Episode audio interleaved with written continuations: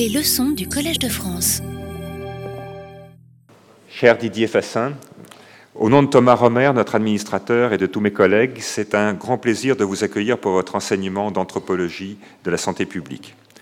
La santé publique est apparue comme un domaine clé à la communauté des biologistes et en particulier de ses médecins.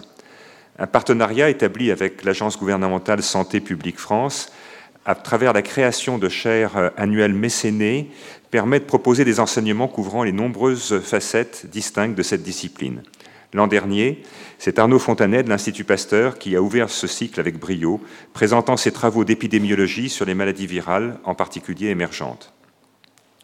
Comme Arnaud Fontanet, vous êtes médecin et la diversité des expériences cliniques, souvent extrêmes, auxquelles vous avez été confronté, a certainement guidé votre parcours. Celui-ci est extrêmement riche et a progressivement évolué depuis vos explorations des problèmes classiques de santé publique en Tunisie pour glisser vers l'anthropologie puis la sociologie à travers les études que vous avez pu mener au Sénégal, en Équateur puis en Afrique du Sud. Vous vous êtes intéressé à la santé des groupes humains, particulièrement ceux en souffrance, sous un angle à la fois social, historique et politique, cherchant à la fois à comprendre et faire comprendre, pour reprendre les termes d'une de vos récentes interventions. En cela, vous vous inscrivez bien dans la définition de la santé par l'OMS, qui dit que la santé est un état de complet bien-être physique, mental et social, et ne consiste pas seulement en une absence de maladie ou d'infirmité. Vos travaux actuels, en particulier dans le cadre de votre chaire à l'Institute for Advanced Studies de Princeton ou à l'EHESS, cherchent à apporter des éclairages sur la manière dont nos sociétés soignent, dont elles luttent contre la pauvreté ou punissent les crimes. Je suis certain qu'au-delà de, votre enseignement, cette année vous permettra de tisser des liens avec les collègues, en particulier dans le domaine des sciences humaines. Je laisse maintenant Philippe Sansonetti, qui a porté votre candidature, présenter plus en détail votre œuvre et vos nombreuses reconnaissances, non sans vous souhaiter à nouveau, au nom de tous mes collègues, la bienvenue dans notre institution et en me réjouissant d'écouter votre leçon inaugurale, L'inégalité des vies. Merci. À mon tour, je vous souhaite la bienvenue à la leçon inaugurale du professeur Didier Fassin, qui est donc le titulaire pour cette année de la chaire Santé publique du Collège de France. Cette chaire est un partenariat avec Santé publique France et c'est en fait l'occasion de, remercier du fond du cœur François Bourdillon et Jean-Claude Desenclos pour leur soutien enthousiaste à la création de cette chaire et euh, Geneviève Chen, qui est la nouvelle directrice générale de Santé publique France, pour son intérêt renouvelé euh, dans la poursuite de l'existence et l'enseignement de, la santé publique au, Collège de France. La santé publique est un puzzle dont, chaque pièce individuelle n'existe que par les pièces avec lesquelles elle s'emboîte. Et, et l'objectif de cette chaire annuelle est en fait d'explorer les principales pièces de ce puzzle et la logique de leur emboîtement.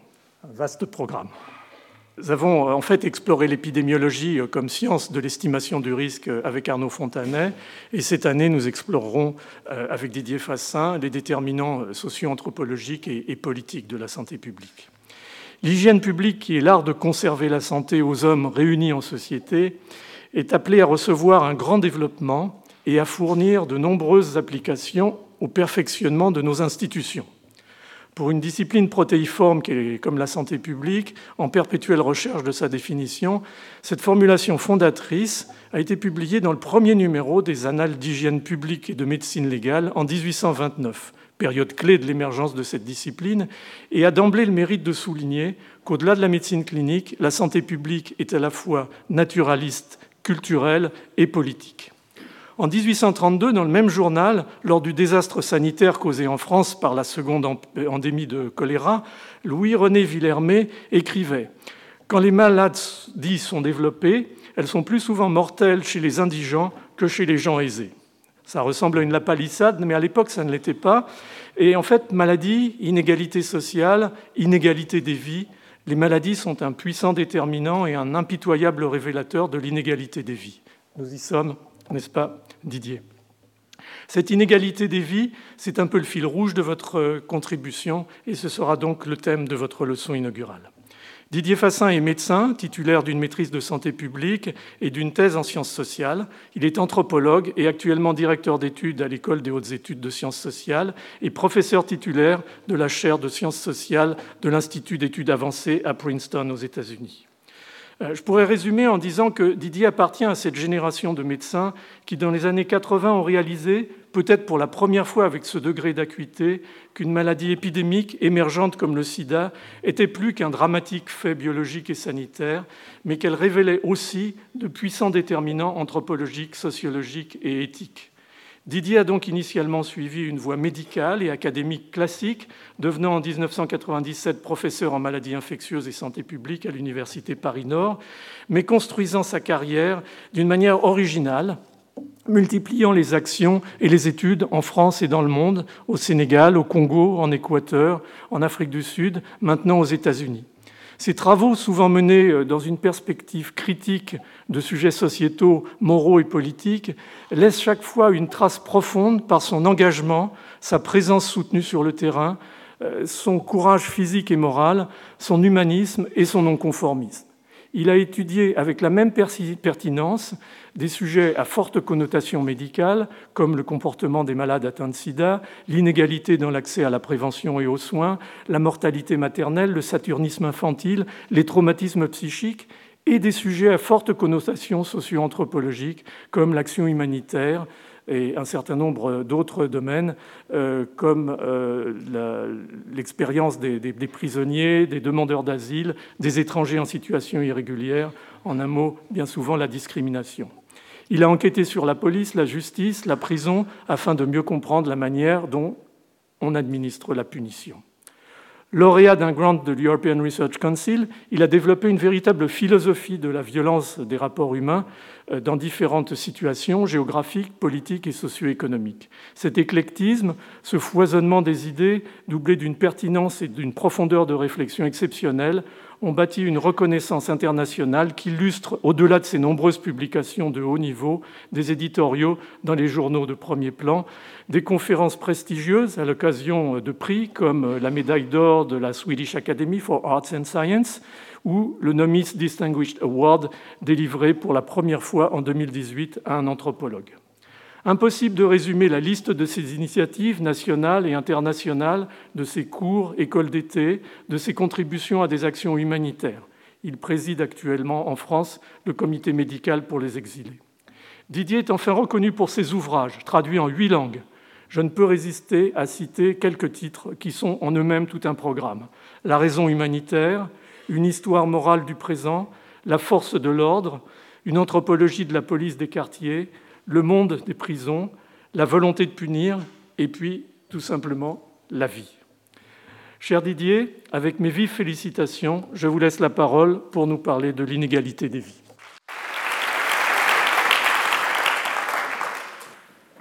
Monsieur l'administrateur, chers et chers collègues, chers et chers amis, mesdames, messieurs, c'est de l'homme que j'ai à parler. Je défendrai donc avec confiance la cause de l'humanité devant les sages qui m'y invitent, et je ne serai pas mécontent de moi-même si je me rends digne de mon sujet et de mes juges.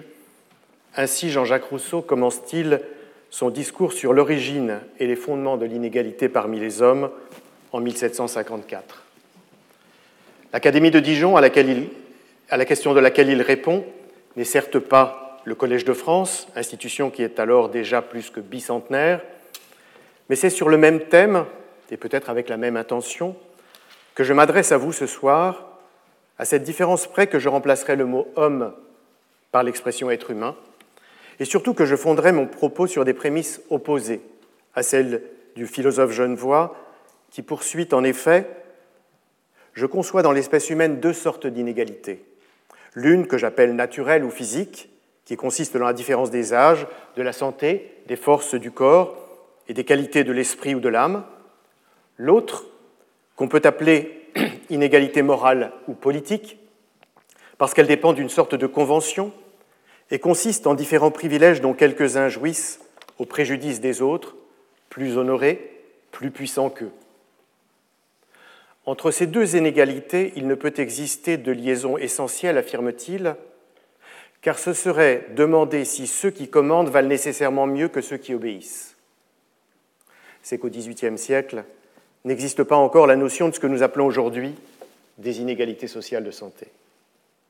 Pour qu'advienne cette idée selon laquelle le lieu et le milieu dans lequel naît un individu influencent son état physique et psychique, son risque d'être malade et sa probabilité de mourir, il aura fallu que se produise ce que Jan Hacking, qui fut titulaire de la chaire de philosophie et histoire des concepts scientifiques, appelle l'apprivoisement du hasard, ce processus par lequel, à la fin du XVIIIe siècle, le déterminisme des lois universelles de la nature s'est progressivement effacé au profit de lois statistiques de la société, supposées rendre compte à la fois de la régularité et de la variabilité des phénomènes réputés naturels.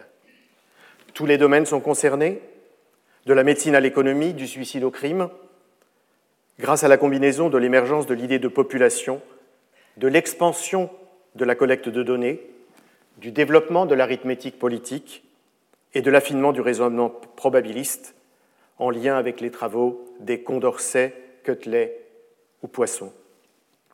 La durée de vie moyenne, découvre-t-on alors, dépend des circonstances sociales.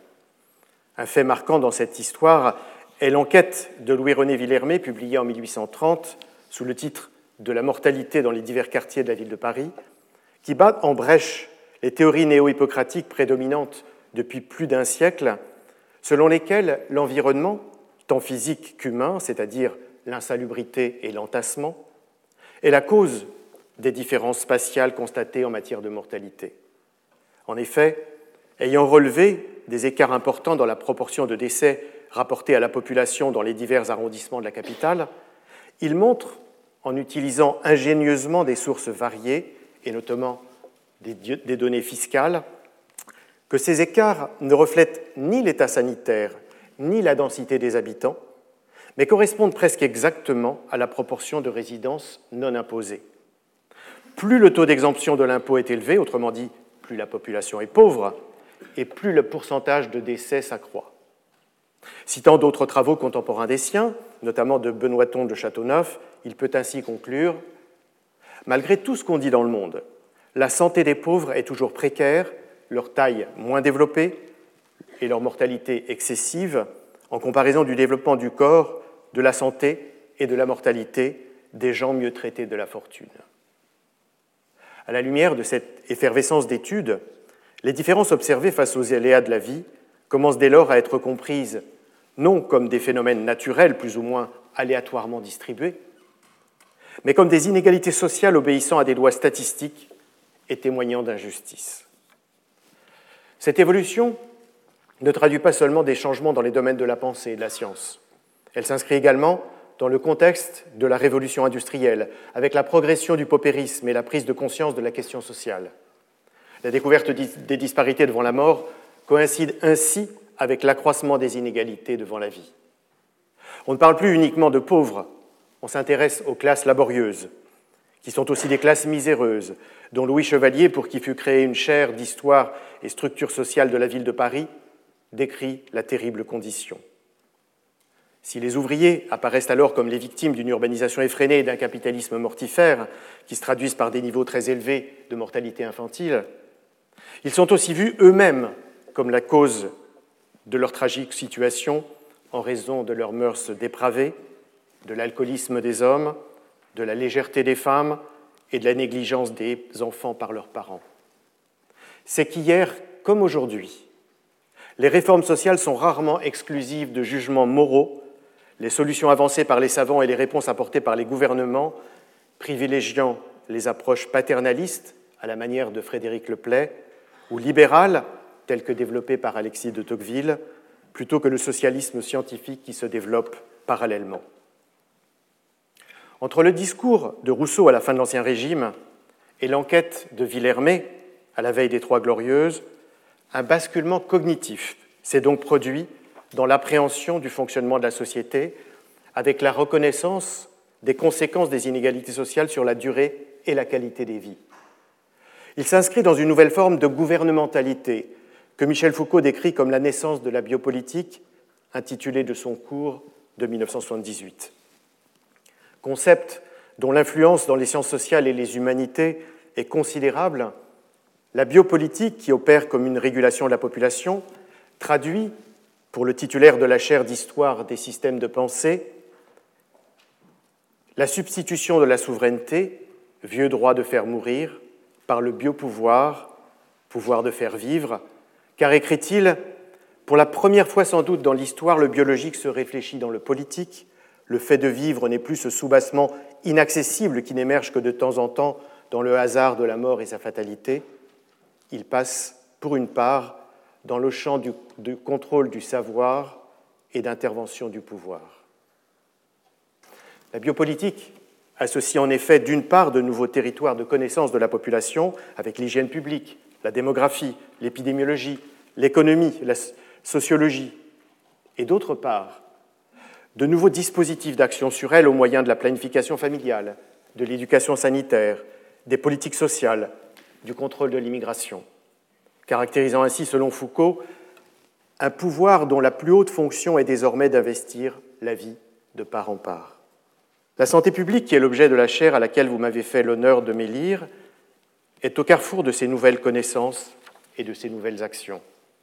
Selon la classique définition qu'en donne en 1920 Charles Edward Winslow, elle est la science et l'art de prévenir les maladies, de prolonger la vie et de promouvoir la santé et l'efficience physique à travers des efforts organisés de la communauté.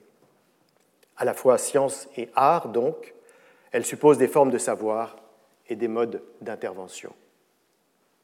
Même si l'on peut discuter la chronologie de ce que Foucault appelle biopolitique, dont j'ai montré qu'elle avait déjà pris des formes relativement sophistiquées dans des contextes aussi éloignés que l'Empire romain au début de notre ère et l'Empire inca au XVe siècle, il n'en reste pas moins que l'invention de ce concept est une sorte de fulgurance féconde qui éclaire en l'historicisant la compréhension des relations entre le monde social et l'existence biologique. Il n'en est donc que plus remarquable que traitant de ces relations, Foucault ignore totalement la question des disparités devant la vie, au cœur pourtant du phénomène qu'il analyse. Le mot inégalité, qui n'apparaît pas dans l'index thématique des plus de 3000 pages de ses dits et écrits, n'appartient pas à son lexique intellectuel. Probablement, cette absence est-elle à interpréter au regard de son refus de toute posture normative. La justice relève de ses engagements militants non de son appareil théorique. Ces enquêtes généalogiques ne visent pas à changer le monde, elles invitent à changer notre regard sur le monde.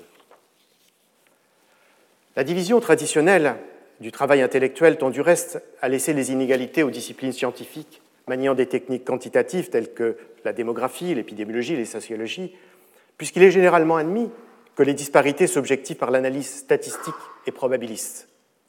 Ainsi, dans sa thèse complémentaire pour le doctorat S-Lettres, Maurice Albvax, qui aura l'une des destinées les plus tragiques parmi les professeurs du Collège de France, puisqu'élu en mai 1944, il sera arrêté par la Gestapo en juillet et mourra à Buchenwald l'année suivante.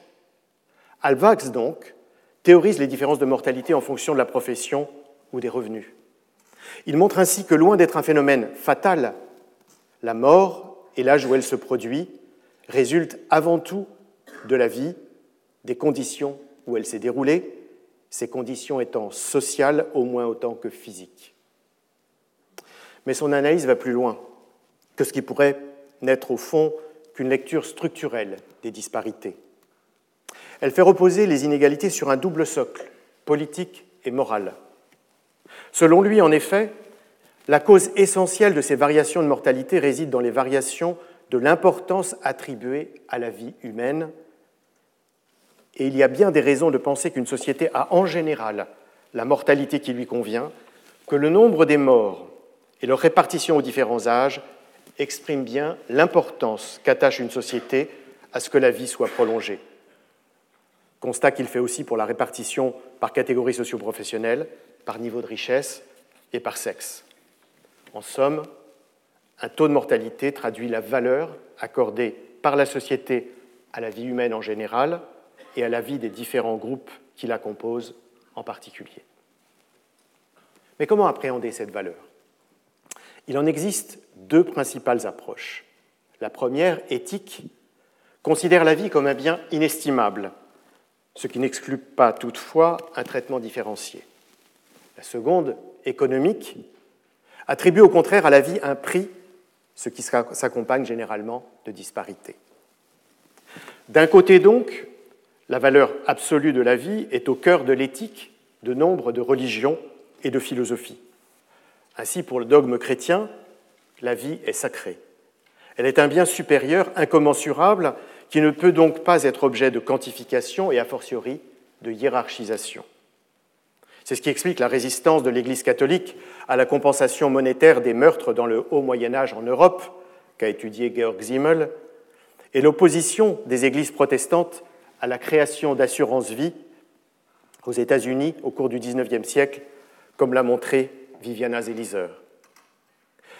Mais l'invocation de cette valeur absolue n'évite pas sa négation pratique, dans le premier cas pour ce qui est des musulmans lors des croisades et des juifs au cours de la Reconquête, et dans le second pour ce qui concerne les peuples amérindiens et les esclaves noirs. Du côté des philosophes, la vie est aussi une valeur absolue, généralement au titre des droits naturels. Elle n'en est pas moins soumise à des épreuves de comparaison qui prennent la forme d'expériences de pensée. Le cas Princeps est proposé en 1797 par William Godwin, qui, supposant un incendie au cours duquel Fénelon et sa domestique risquent de périr, l'un des deux seulement pouvant être sauvé, affirme conformément à une logique utilitariste que son devoir est d'extirper des flammes l'auteur du Télémaque en raison de sa contribution intellectuelle au monde, et ce, même si la domestique en question est son épouse ou sa mère. Au cours des dernières décennies, les philosophes analytiques ont multiplié les scénarios plus ou moins proches dans lesquels il s'agit de sauver un ou des individus d'une noyade ou d'un accident de trolley, tel qu'imaginé par Philippe Foot, de façon à tester les principes arbitrants, les dilemmes moraux.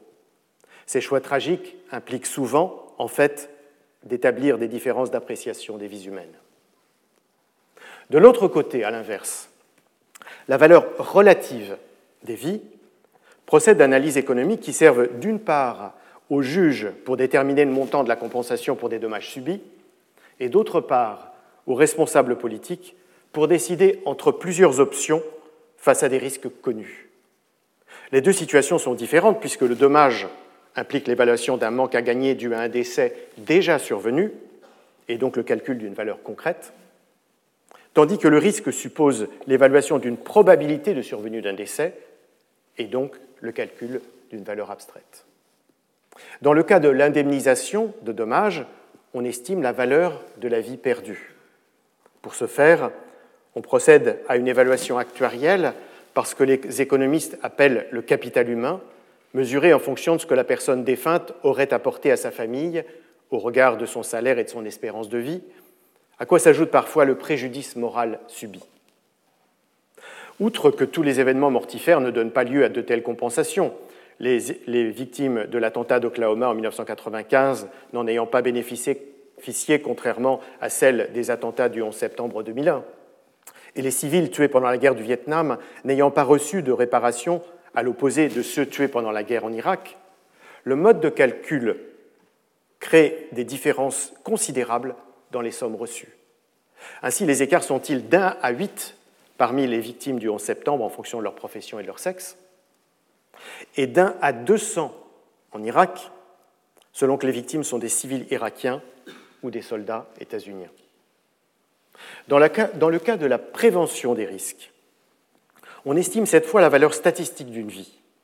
La procédure la plus communément utilisée par les économistes sur le principe des analyses coût-bénéfice vise à estimer le prix que la société est prête à payer pour sauver une vie du fait de la mise en œuvre d'un projet ou d'une politique.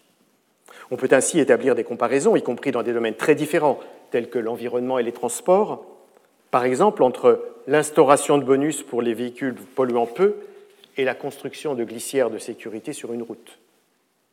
Cette valeur statistique d'une vie ne tient toutefois pas compte des différences dans la disposition à payer en fonction des catégories socioprofessionnelles, notamment dans le domaine du travail, où les métiers les plus exposés, comme la construction, sont ceux où les ouvriers ont aussi les statuts juridiques et les protections sociales les plus précaires, ce qui dévalue de fait leur existence. La différence entre valeur absolue et valeur relative de la vie explique certaines des tensions existant d'ailleurs entre médecine clinique et santé publique, la première ayant affaire à des individus avec pour mission de sauver des vies ou de maintenir en vie littéralement à tout prix, quand la seconde prend en charge des populations avec l'obligation de faire des choix entre des stratégies pour lesquelles les rapports coût-bénéfice diffèrent.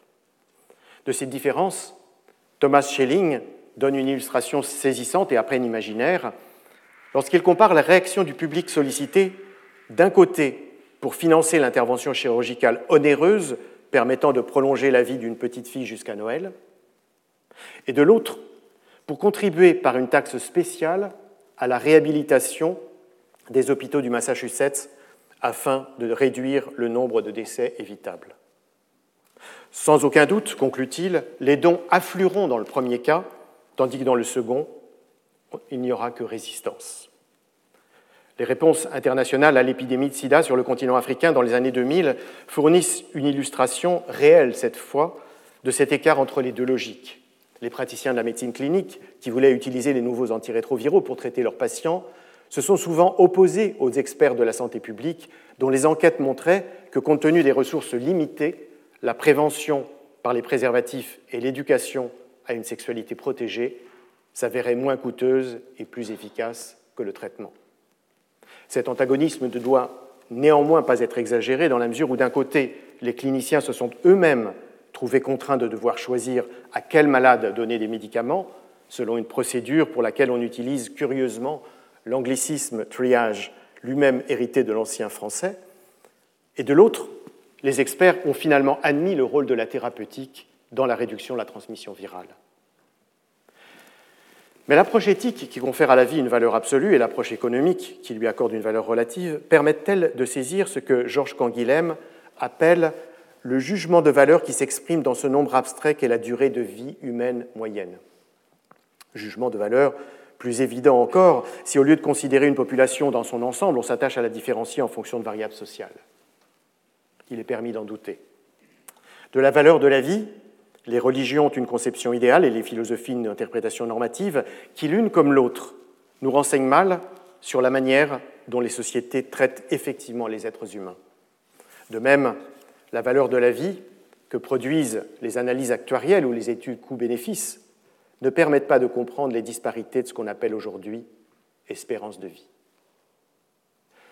C'est donc une autre voie qu'il nous faut emprunter pour relier l'idée d'importance que la société accorde à la vie humaine selon Alvax ou de jugement de valeur sur la vie humaine selon Canguilhem à la durée théorique de vie moyenne dans un pays donné.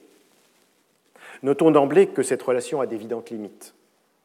Si l'espérance de vie est de 53 ans en République centrafricaine contre 84 ans au Japon, les 31 années d'écart entre les deux pays ne peuvent être attribuées à la seule différence d'appréciation de la vie de leurs habitants.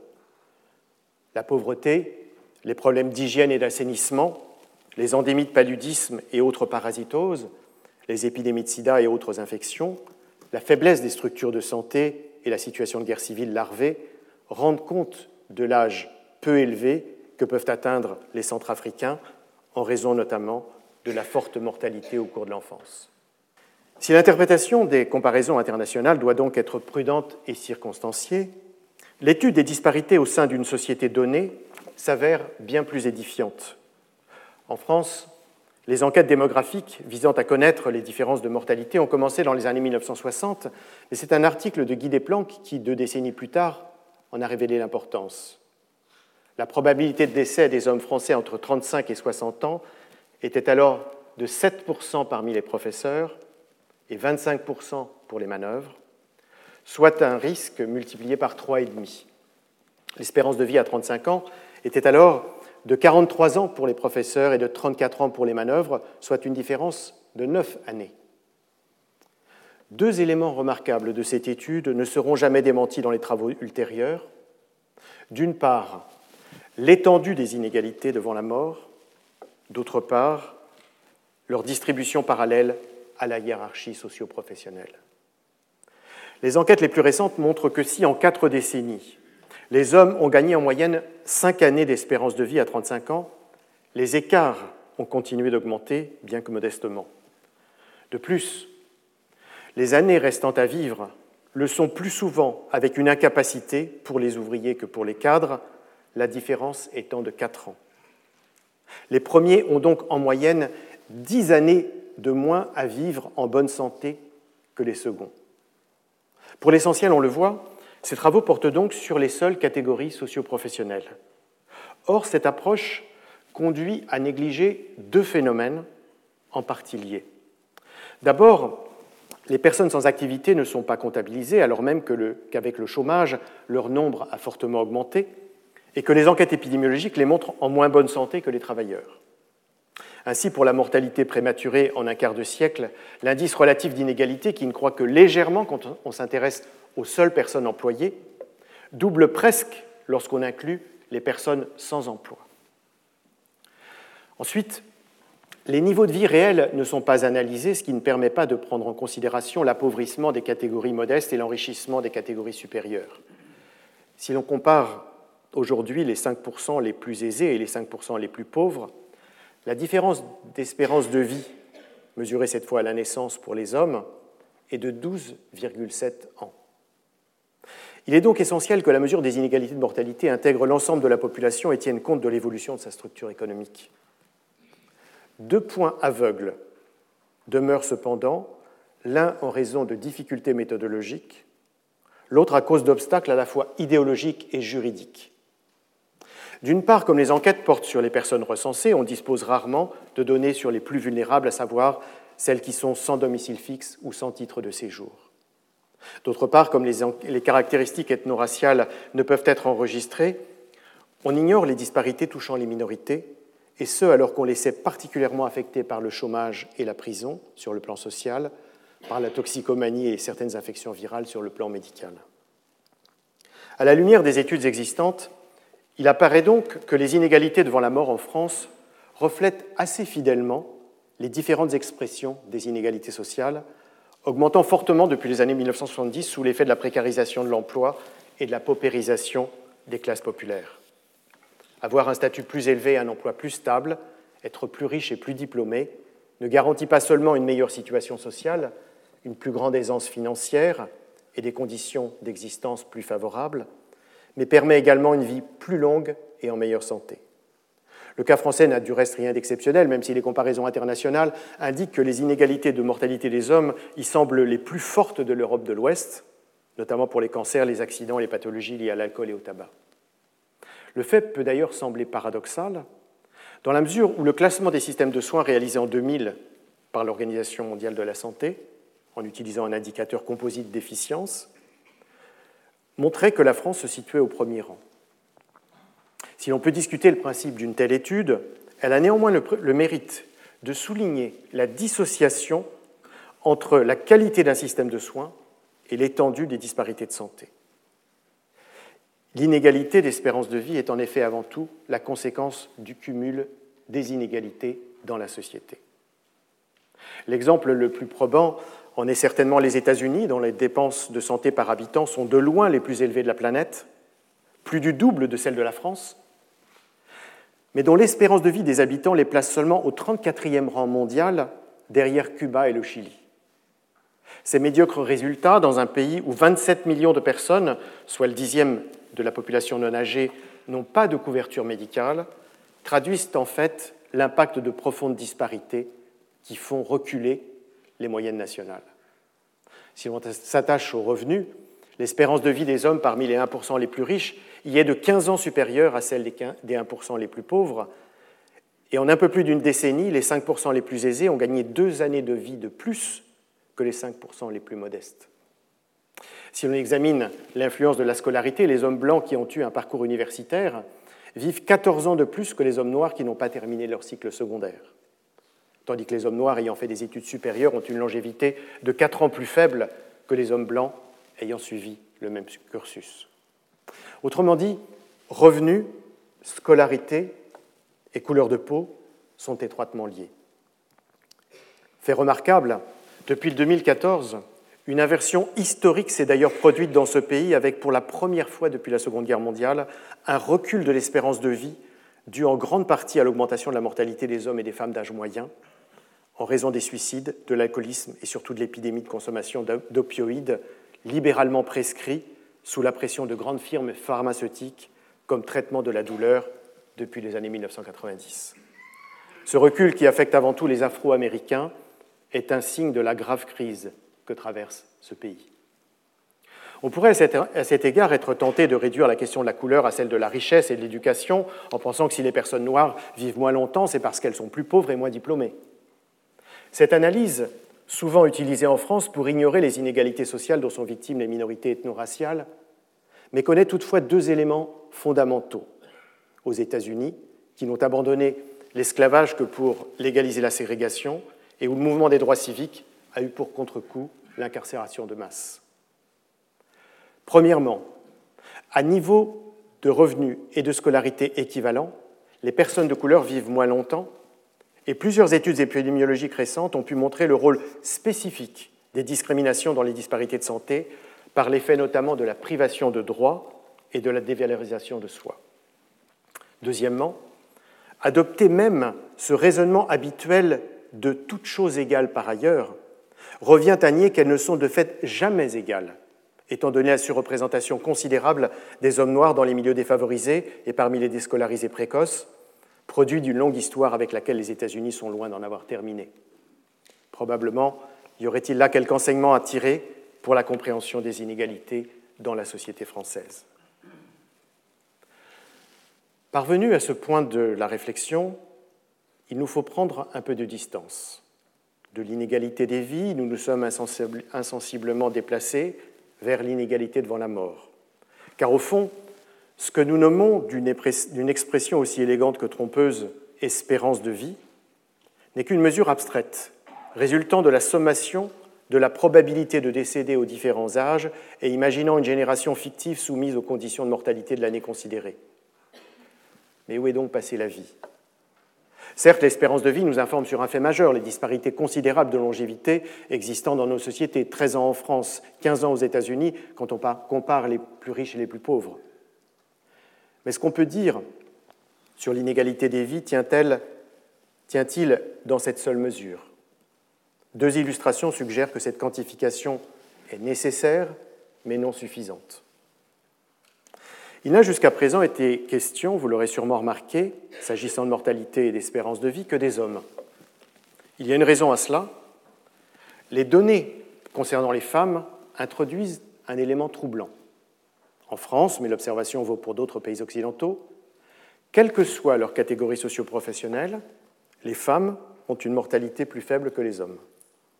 Ainsi, les ouvrières vivent-elles plus longtemps que les hommes cadres même si l'écart s'est réduit au cours des dernières décennies? Ce fait, principalement lié à des différences de comportement à risque au regard de la santé, a souvent été décrit comme signant un privilège pour le sexe féminin.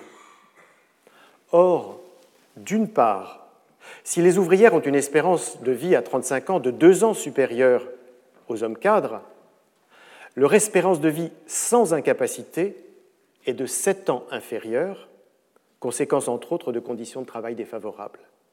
L'avantage apparent est donc un artifice. D'autre part et surtout, l'espérance de vie ne renseigne pas sur la qualité de vie, que ce soit en termes d'autonomie, d'émancipation, d'exposition au sexisme et finalement de réalisation de soi.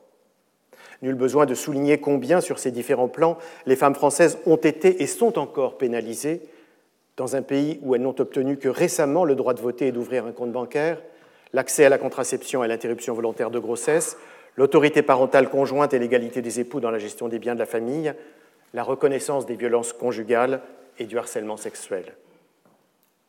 Comme n'a cessé d'y insister Françoise Héritier dans ses travaux et ses cours sur le masculin et le féminin, ce qu'elle appelle la valence différentielle des sexes est dans toutes les sociétés humaines connues le produit de hiérarchies qui opèrent dans l'univers symbolique autant que dans le monde social, le premier servant souvent de justification au second pour distribuer inégalement le pouvoir. Qu'en France ou ailleurs, les femmes vivent plus longtemps que les hommes ne nous dit rien par conséquent de ce qu'est leur vie, ou plus exactement de ce que la société en fait. Dans son livre L'événement, Annie Arnaud retrace l'expérience de son avortement avant les lois autorisant la contraception et l'interruption volontaire de grossesse. Dans un temps donc où la seule option pour les femmes ne pouvant aller à l'étranger était le recours illégal à une avorteuse, avec les risques hémorragiques et infectieux en résultant. Plus pourtant que du danger encouru, l'épreuve qu'elle décrit est celle de la honte, du mépris et du silence qui entourent son geste. Une réflexion en quelque sorte symétrique peut être développée pour ce qui est des hommes noirs aux États-Unis, qui, eux, vivent moins longtemps que les hommes blancs. La mort d'hommes et d'adolescents afro-américains tués par des policiers, et notamment d'Eric Garner étouffé lors de son interpellation pour vente de cigarettes à la sauvette, de Michael Brown, abattu de plusieurs balles alors qu'il marchait dans la rue, de Freddie Gray, victime de fractures cervicales occasionnées par son arrestation à la suite d'un contrôle d'identité, de l'enfant Tammy Rice, tué sur un terrain de jeu alors qu'il portait à la ceinture un pistolet factice, et de bien d'autres, ont révélé la fréquence de ces incidents mortels. Les enquêtes journalistiques conduites à partir de 2015 ont permis de dénombrer plus d'un millier de décès chaque année causés par les forces de l'ordre, les hommes noirs étant deux fois plus à risque de succomber dans ces circonstances que les hommes blancs, bien que moins souvent porteurs d'une arme.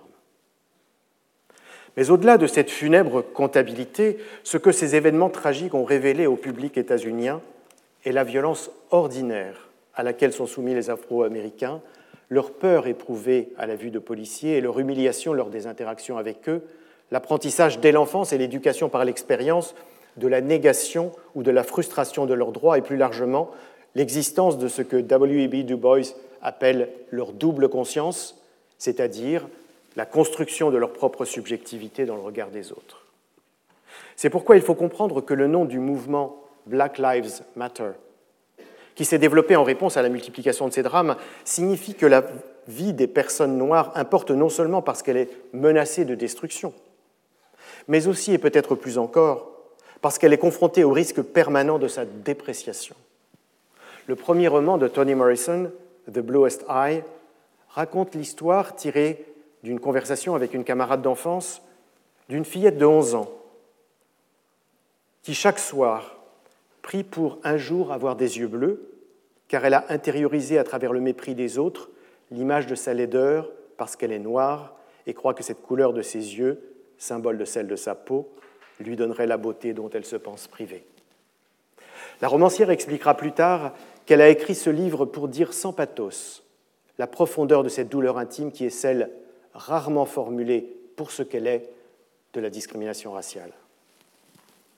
Le rapprochement de la situation des femmes en France et de la situation des minorités aux États-Unis ne vise certainement pas à les assimiler, chacune ayant ses logiques et ses enjeux propres. Il invite plutôt à penser la vie sous cette double forme dont parle Anna Arendt dans son livre sur la condition humaine. La naissance et la mort des êtres humains, écrit-elle, ne sont pas de simples événements naturels, elles sont liées à un monde dans lequel apparaissent et d'où s'en vont des individus, des entités uniques, irremplaçables. Il y a ainsi d'un côté la vie qui s'écoule avec un commencement et une fin, et de l'autre, la vie qui fait la singularité humaine parce qu'elle peut être racontée. Vie biologique et vie biographique en somme. L'espérance de vie mesure l'étendue de la première, l'histoire de vie relate la richesse de la seconde. L'inégalité des vies ne peut être appréhendée que dans la reconnaissance des deux. Elle doit à la fois les distinguer et les connecter. Les distinguer car le paradoxe des femmes françaises montre qu'une vie longue ne suffit pas à garantir une vie bonne. Les connecter car l'expérience des hommes afro-américains rappelle qu'une vie dévalorisée finit par produire une vie abîmée. Le cas de l'épidémie de sida qui s'est propagée en Afrique du Sud en à peine une décennie et a fait de ce pays le plus touché de la planète, avec un nombre estimé de 5 millions de personnes infectées par le VIH, permet de mieux comprendre cette relation complexe entre biologie et biographie. C'est dans les zones minières qu'on trouve les situations les plus inquiétantes. Une étude épidémiologique conduite dans le plus grand complexe d'extraction aurifère au monde dans les années 2000 montre notamment que les taux de séroprévalence y atteignaient 28% parmi les 80 000 mineurs, 37% parmi les femmes du township voisin et 69% parmi les prostituées de lieux désignés comme hotspots. Comment expliquer ces niveaux exceptionnellement élevés de contamination?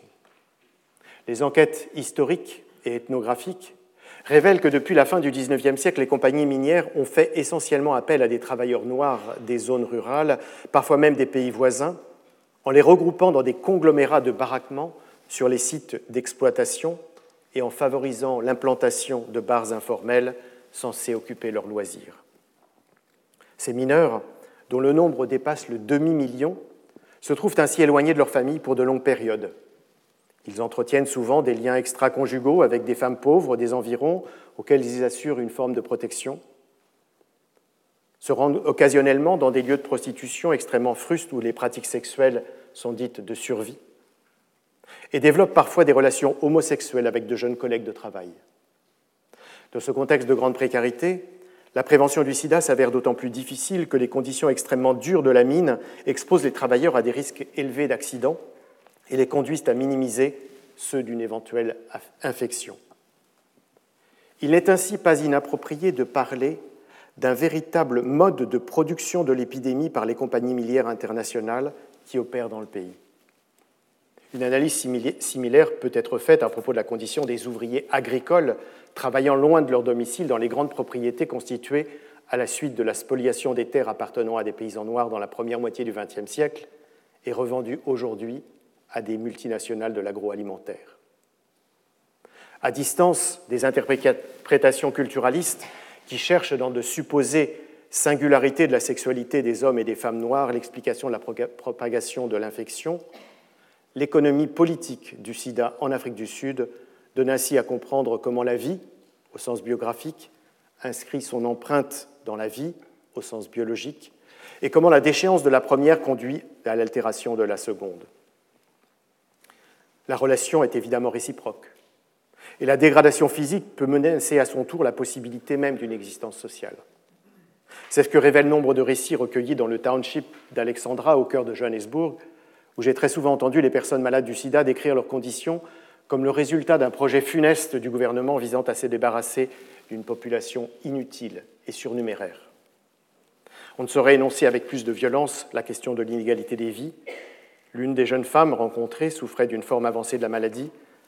Malgré son corps décharné, son visage gonflé d'édème, ses bras couverts de lésions cutanées, on devinait ce qui avait dû être des traits fins et réguliers recluse en raison de sa faiblesse dans l'unique pièce d'une cave sans lumière, sans lumière naturelle, creusée sous une baraque de tôle et de bois où elle vivait avec sa fille de 12 ans, elle avait tenu à raconter son histoire.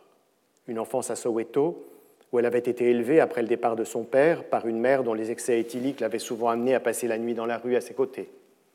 Une scolarisation prometteuse, en dépit des conditions matérielles très précaires de sa famille. Un frère cadet abattu par la police à l'âge de 20 ans à la suite d'un vol de voiture, une vie commune avec le père de son enfant, dont elle avait un jour appris qu'il avait une relation extra-conjugale avec une femme qui venait de mourir, la découverte alors de sa maladie, avec, faute de médicaments antirétroviraux à l'époque non disponibles dans les hôpitaux publics, une aggravation rapide de son état. Vous voyez, c'est ça ma vie, avait-elle conclu doucement. Une vie de misère, nous avons tellement souffert, et pourtant, j'avais du talent, j'aimais écrire des histoires quand j'étais enfant, j'ai même obtenu une bourse pour aller étudier à l'étranger, mais il y a eu un, un, incendie dans ma maison et tous les documents ont été brûlés. Alors je ne suis pas parti. J'aimais étudier, je voulais devenir médecin parce que c'est beau de soigner les gens. J'étais vraiment doué. Maintenant, ma vie est en train de sombrer. Après sa mort, je découvris les deux pages qu'elle avait rédigées pour relater à nouveau son histoire dans le cahier que je lui avais donné. Elle se terminait ainsi. C'est tout ce que je peux partager avec vous à propos de ma vie. Émouvant témoignage d'une existence interrompue à l'âge de 30 ans, mais dont l'insistance à préserver une trace biographique semblait une forme de résistance à la disparition annoncée de son expression biologique. On peut toutefois lire autre chose dans ce récit. Il manifeste en effet ce qui a été pendant un temps au moins un espoir. Nourri par des résultats scolaires encourageants, et cristallisé autour du rêve d'une carrière médicale, la promesse d'une autre vie possible. Il nous faut alors reconsidérer le sens de la formule espérance de vie. Les démographes en donnent une mesure qui, puisqu'elle se construit à partir des probabilités de mourir à chaque âge pour l'année où elle est calculée, traduit la marque du passé sur le calendrier biologique. Une femme décédant à 60 ans porte en elle le cumul des six décennies écoulées. Il revient peut-être aux anthropologues d'imaginer une autre signification en prenant au sérieux les deux mots qui constituent la locution. L'espérance de vie doit alors être entendue comme une expectative, autrement dit la projection d'un futur sur le cours d'une existence. L'anglais, avec la distinction life expectancy and expectation for life, rend quelque chose de cette différence. D'un côté, combien d'années peut-on espérer vivre? De l'autre, que peut-on espérer de la vie? Passer de la première à la seconde formulation déplace radicalement la perspective. parler d'inégalité des vies n'est plus seulement s'interroger sur les disparités de leur durée, mais considérer les différences entre ce qu'elles sont et ce que les individus sont en droit d'en attendre. On ne parle plus là de quantité, mais de qualité, non plus de longévité, mais de dignité. C'est en ce sens qu'Orlando Patterson parle à propos de l'esclavage de mort sociale. L'esclave aux États-Unis, comme en Grèce antique ou dans l'Afrique précoloniale, a été arraché à son milieu d'origine, dépouillé de ses attaches familiales, dépossédé de son nom de naissance et finalement réintroduit dans un nouvel, nouvel environnement social où il se voit aliéné tout droit sur sa propre destinée et celle de sa descendance. On a pu également parler de mort sociale à propos des longues peines d'emprisonnement, notamment lorsqu'elles s'accompagnent, comme c'est le cas aux États-Unis, de séjours prolongés jusqu'à plusieurs dizaines d'années à l'isolement en cellule disciplinaire. L'inégalité des vies dans ces contextes ne se réfère pas à une durée de présence dans le monde, mais à un être au monde. Logique non pas de combien, mais de comment. C'est dans ces termes que se pose également la question des réfugiés et des migrants dans le monde contemporain. Il y a certes ces morts littéralement innombrables lors du périple qui les mène de la société dont ils fuient les violences, la misère ou simplement l'absence de tout avenir, vers la société où ils espèrent trouver une vie meilleure pour eux-mêmes et surtout pour leurs enfants. Innombrables car si l'on sait qu'en cinq ans, 17 043 personnes sont mortes en tentant de traverser la Méditerranée, on ignore en revanche le nombre des noyades dont ne demeure aucune trace sauf dans la mémoire des éventuels survivants, et plus encore, le nombre des décès intervenus tout au long de pérégrinations des régions subsahariennes ou moyen-orientales aux côtes méditerranéennes et au-delà dans la traversée de l'Europe.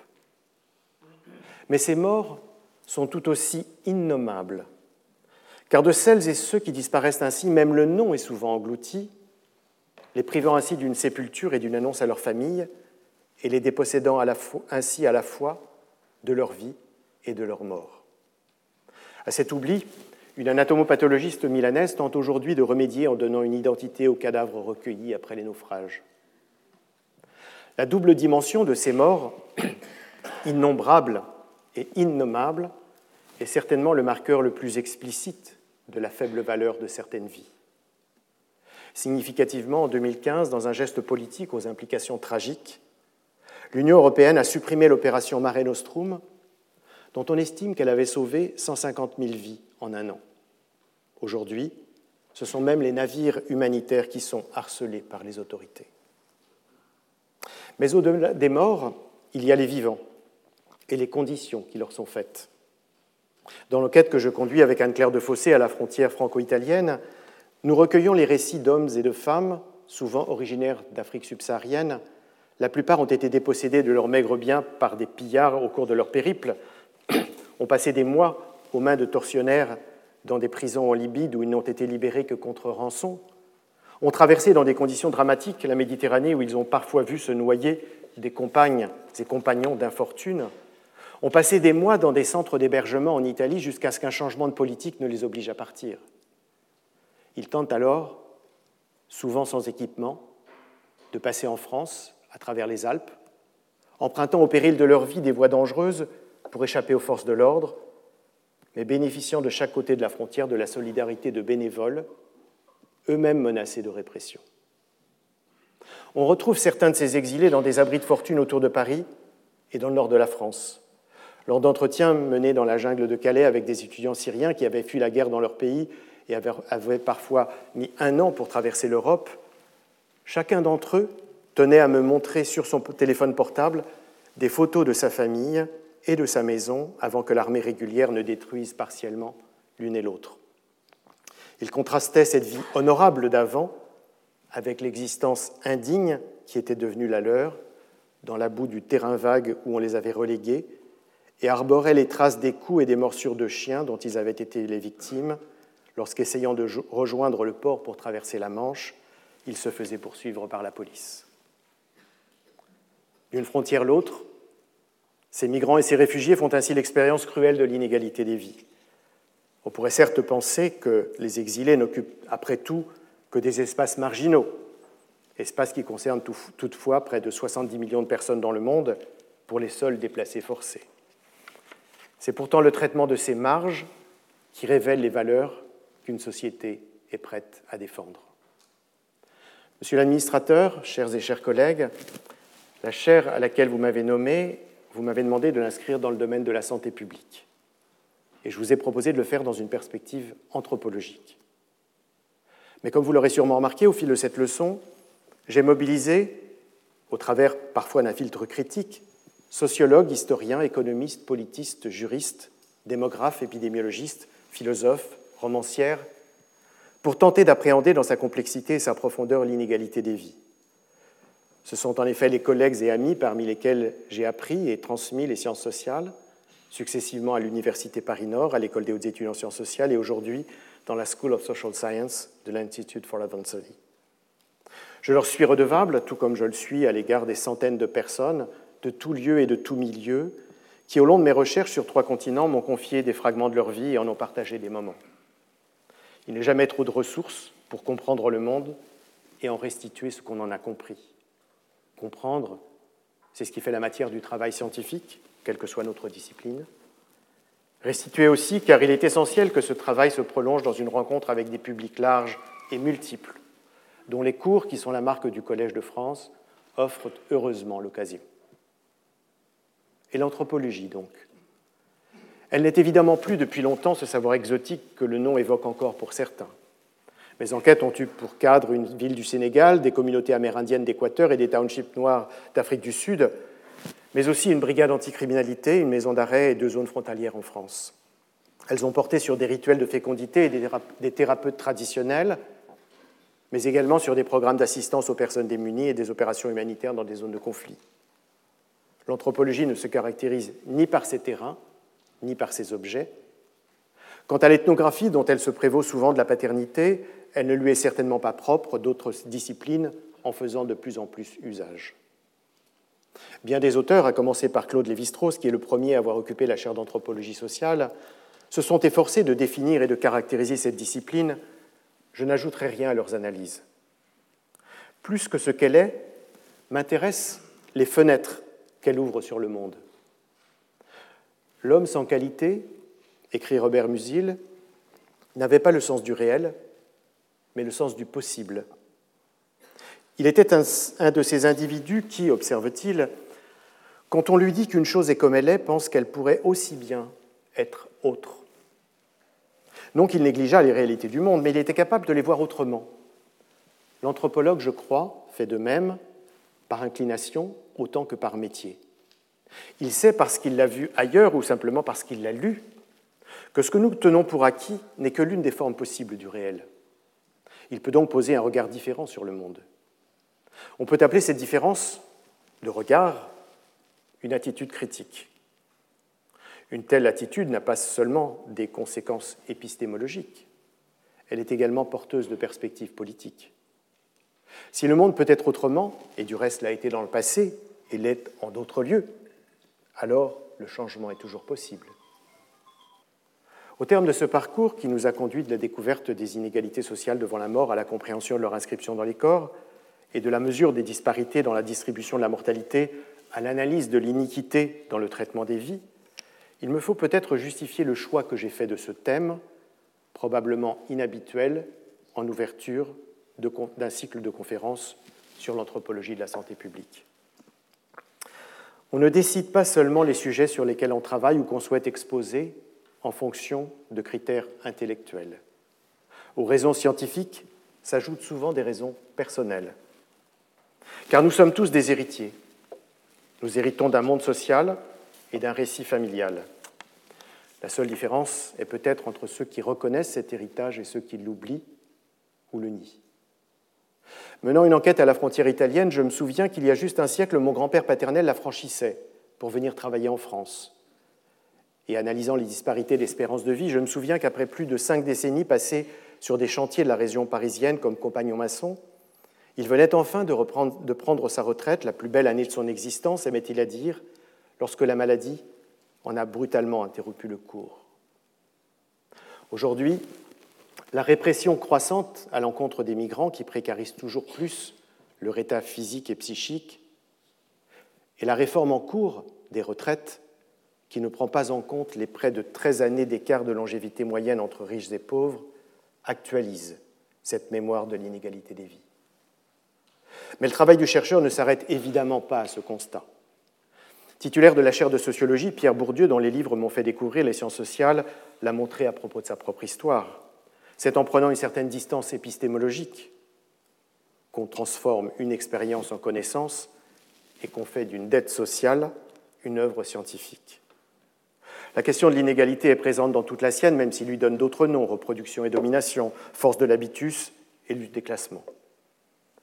Des multiples formes de cette inégalité, la plus profonde est celle devant la vie même. Elle est un fait majeur qui intègre nombre de dimensions de la vie sociale dont elle permet d'offrir une autre intelligibilité. Elle est aussi le fait le plus élémentaire qui caractérise la qualité éthique et l'ambition politique d'une société. L'évolution que j'ai décrite montre que l'une et l'autre sont en crise dans le monde contemporain. Les sciences sociales n'ont certes pas de réponse facile à apporter à cette crise, au moins peuvent-elles avoir le courage de la vérité dont Michel Foucault avait fait l'objet de son dernier cours au Collège de France, un courage qui peut à son tour nourrir cette inquiétude dans laquelle Leibniz voyait ce qui nous donne la volonté d'agir. Je vous remercie. Retrouvez tous les contenus du Collège de France sur www.colège-2-france.fr.